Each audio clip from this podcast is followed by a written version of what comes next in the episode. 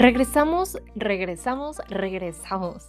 Al fin, después de nueve meses fuera de, de, esto, íbamos empezando con este proyecto cuando, gracias a, aquí será, al universo o a lo que crean, eh, tuvimos la oportunidad de seguir creciendo nuestro negocio en Narcisa y, y nos enfrascamos tanto que decidimos al fin, íbamos viviendo, íbamos teniendo alguna vivencia y todo lo íbamos escribiendo, todo, todo.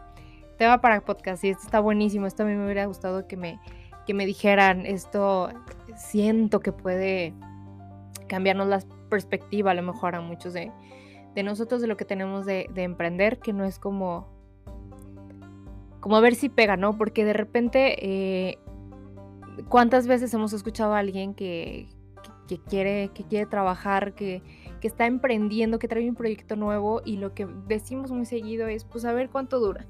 Ojalá te vaya bien, hombre. Emprender es, es casarte con tu, con tu emprendimiento, con... Y no me refiero a tu emprendimiento como marca. Me refiero a tu emprendimiento desde el corazón. Si tu corazón, se va a escuchar muy cursi obviamente, pero a mí, en Narcisa, me mueve el corazón totalmente me mueve a hacer y me mueve soñar con Narcisa 100%. Y, y, me refería con lo que decía a, que si no, si no funciona el, el, plan, cambia el plan, pero no cambies la meta. La meta siempre tiene que ser para el bien de tu negocio, siempre tienes que verlo para el bien de él. Y siento que en este año, mm, como muchos otros negocios, pero pues hablando de lo que sí sabemos, es que Narcisa maduró mucho pero mucho en cuestión de todo, en cuestión, eh, híjole, es que hasta en la forma en que, en que conectamos, la forma en que estamos estructurados dentro de Narcisa, porque Narcisa empezó con una persona, o sea, su servidora, este, y, y en cuestión de meses tuvimos que hacernos de un muy buen equipo de trabajo que nos da mucha tranquilidad y satisfacción. Es un poco más difícil, obviamente, pues como todo, ¿no? Ya ese será otro tema de podcast. Este quisiera que fuera uno muy pequeño. Una de las cosas que nos dimos cuenta en este año y que queríamos regresar con ese, no porque fuera como el mejor eh, tema del mundo, pero sí es algo muy importante, es algo que tenemos que dejar de hacer, porque quita mucha credibilidad. Le quita mucha credibilidad a tu marca, le quita mucha credibilidad a, lo que estás ofreciendo realmente. Es el tema de los giveaways. Nosotros caímos en los, en los brazos de giveaway hace un año. Íbamos empezando. Narcisa acaba de cumplir un año apenas. Y ya tenemos más de 26 mil seguidores en Instagram, lo cual estoy muy, muy, muy agradecida y, y cada, cada tropiezo chiquito o grande de verdad que lo vemos como enseñanza, como ni modo, cómo lo arreglamos y cómo lo arreglamos. Este año yo creo que más que todo ha sido de, inversión, de inversión de tiempo, económicamente, eh, sustancialmente, totalmente. pero bueno, ya me estoy, me, estoy, me estoy yendo por otro lado, pero eh, es que de verdad fueron muchísimos temas los que vimos y que siento que de verdad nos va a ayudar un chorro. Pero bueno, por, por, ahora es el tema de los giveaways. Va a ser un tema bien cortito, pero muy conciso, porque podemos abrirnos mucho.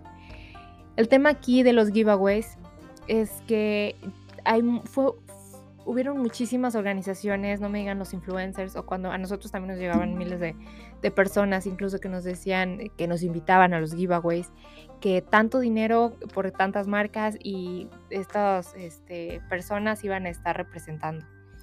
Entonces, o, ¿cómo les llamaban? Embajadores, ¿va?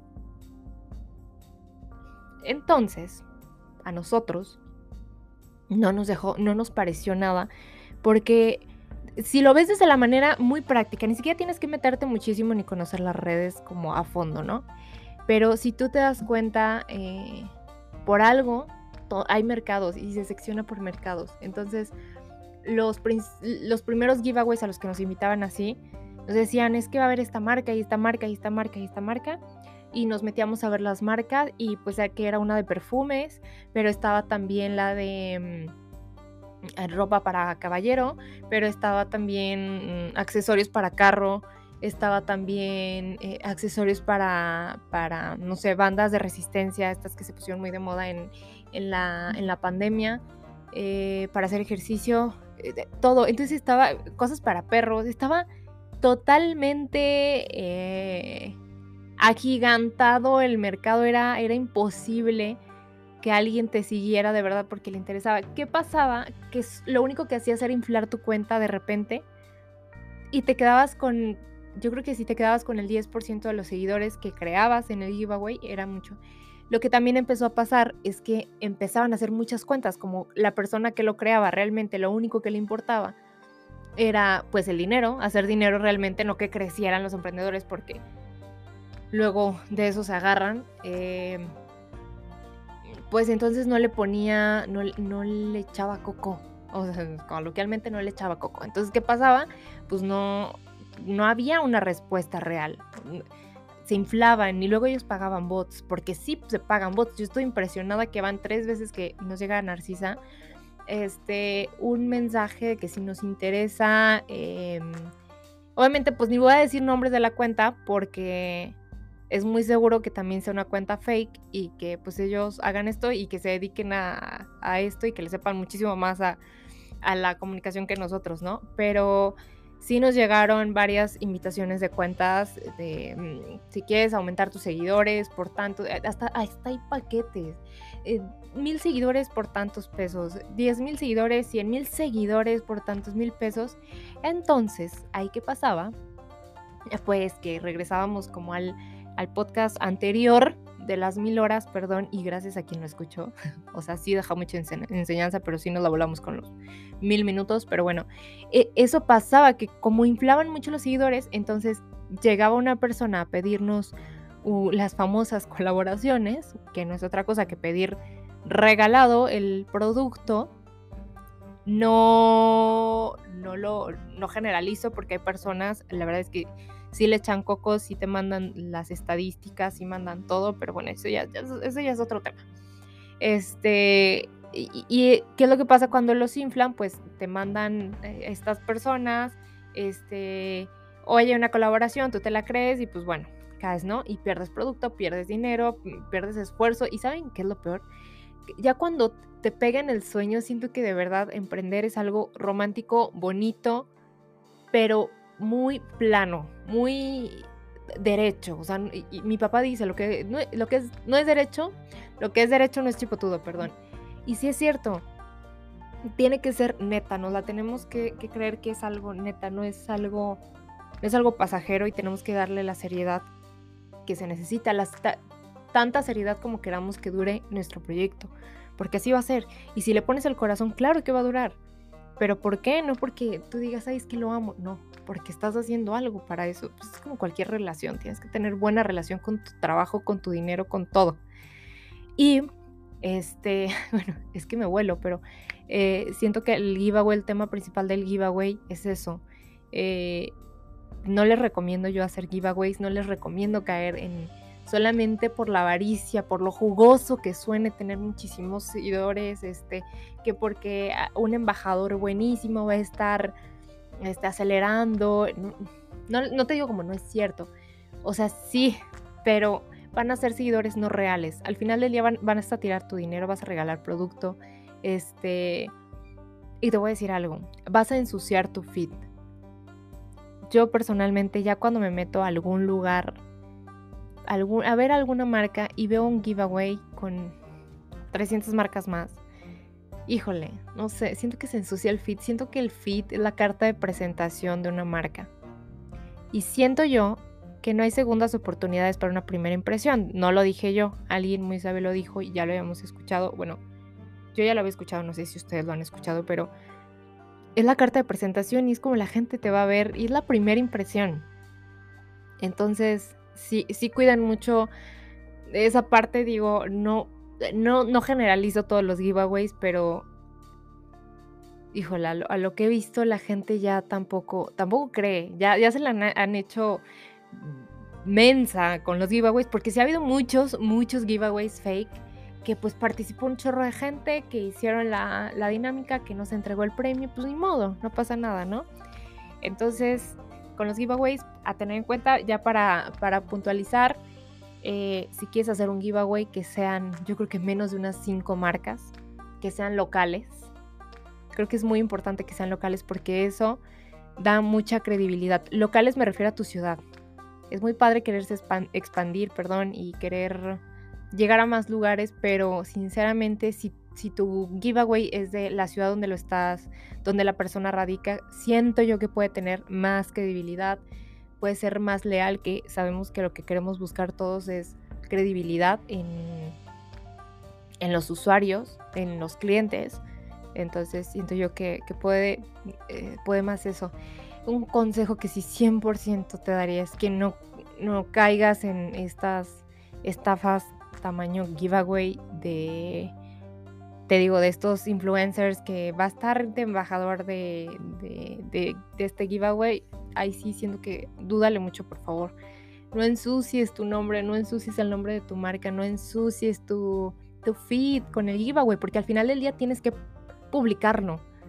Imagínate, solamente imagínate el... Ay, no sé. La, poca... ¿Qué será? ¿Cómo le llamamos?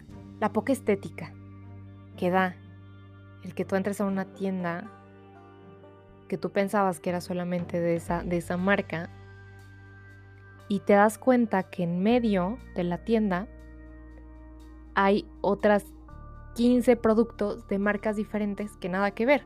O sea, imagínate una tienda rústica, preciosa, bonita, con un, con un eh, clima acogedor, con el personal que te atiende increíble, con un piso precioso de madera, con una iluminación tan acogedora, pero que en medio, o sea, cuando empiezas a ver todo, te encanta, pero en medio de la sala hay una mesa con estos productos al azar. O sea, no sé, yo me imagino a Narcisa, ah, digo, creo que ya, ya, ya me, ya, ya proyecté lo que quiero Narcisa, pero yo me imagino a Narcisa y no me imagino viéndola con una mesa en medio llena de, una, mesa de plástico, hace cuenta, llena de, de jabones y luego un, perfume y luego correas para perritos y luego unas velas. Siento yo que no.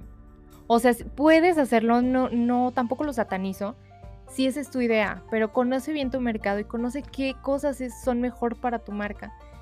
Tu marca es tu bebé y no por ser el bebé como todo, o sea, de verdad en un, en un bebé normal, en un bebé humano, este, hasta sobreprotegerlo es tan malo como, como no cuidarlo. Hay que ser muy inteligentes tomando las decisiones exactas y correctas para que siga funcionando, para que siga andando. Hay que tomar decisiones muy certeras sin miedo o con miedo, pero tomarlas para que no nos pasen estas cosas. Pero bueno, yo soy Jimena Padilla. Muchas gracias por escuchar este episodio. Lo intenté hacer lo más chiquito posible. Estaría muy padre que fueran escribiéndonos. Eh, ya ahí en Narcisa voy a empezar a, invitarlas a que nos escuchen porque muchas me han preguntado que, qué tips podemos darle, eh, no sé, cosas de emprendimiento normales, ¿no? Que a todos nos hubiera encantado saber. Em, y pues bueno, cualquier tema que quieran que hablemos, tenemos preparados como, no sé, unos 15 temas más ahorita eh, de todo lo que hemos vivido.